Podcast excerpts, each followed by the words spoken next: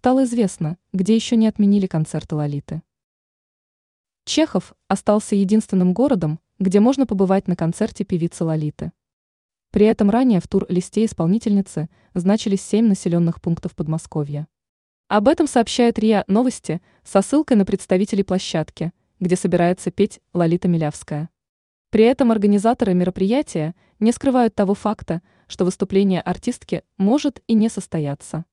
По их словам, концерт, который запланирован на 20 февраля, все еще значится в афише. Однако его нигде не рекламируют.